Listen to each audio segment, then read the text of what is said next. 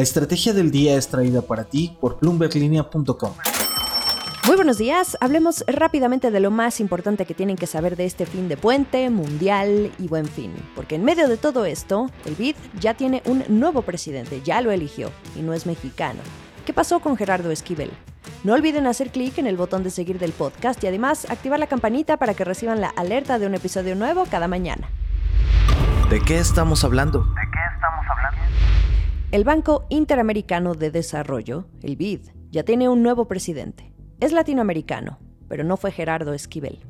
Ganó el economista brasileño Ilan Goldfan, y será el primero originario de este país que ocupe este cargo al que tuvo que renunciar hace casi dos meses Mauricio Claver Carón por violar las reglas de ética de este organismo que existe desde 1959. Es uno de los de mayor prestigio en el sector financiero latinoamericano por servir de fuente de financiamiento para los países de América Latina y el Caribe, entre otras cosas.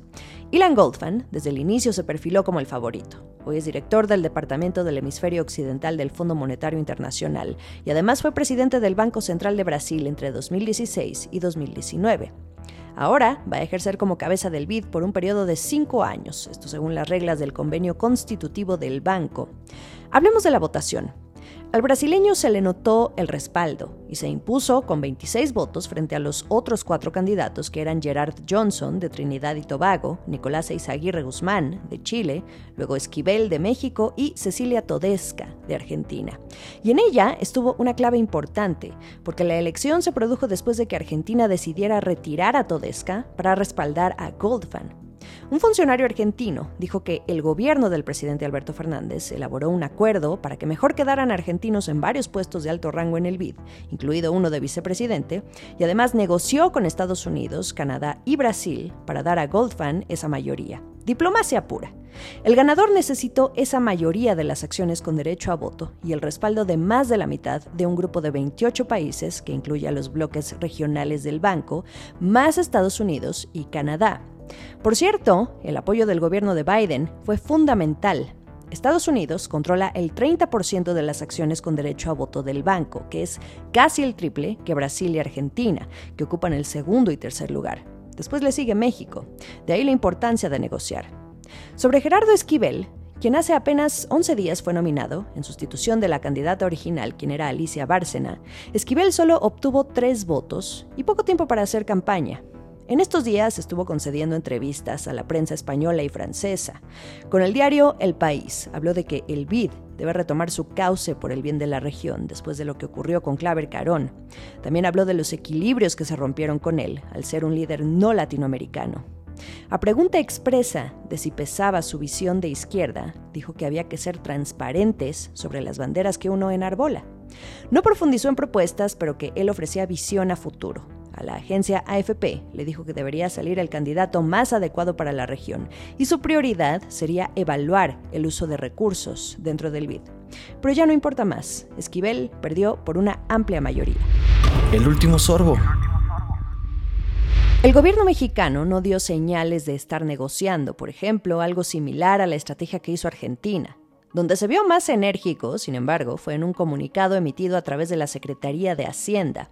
En sus dos párrafos y solo 44 palabras, no hubo ninguna felicitación al ganador, solo una queja, eso es lo que fue. Y decía, textual, lamentamos que en las elecciones del BID continúe la política de más de lo mismo Así decía textualmente. Al final, el gobierno mexicano agradeció el apoyo que recibió Esquivel únicamente de dos países y remató con un muchas gracias. A Esquivel, en su cuenta personal de Twitter, se le leyó un poco más protocolario.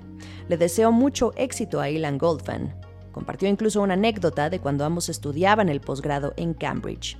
También agradeció al gobierno el apoyo y al resto de las personas que mostraron simpatía sobre su candidatura, a la que, por cierto, en esa entrevista con El País, dijo que él aceptó y que nadie lo había obligado a tomarla.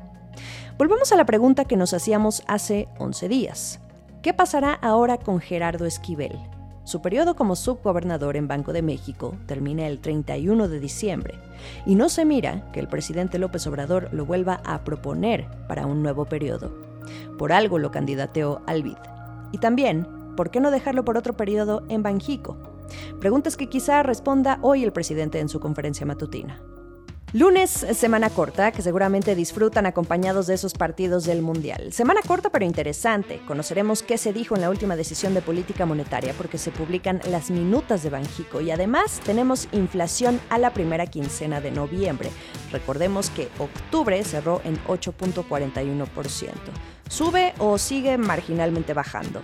Sigamos el resto de la información a través de bloomberglinea.com y no se olviden de visitar nuestro sitio especial sobre toda la información relacionada a Qatar. Los videos, créanme, son imperdibles.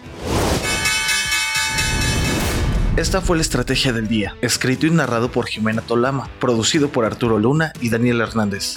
Que tengas un día muy productivo.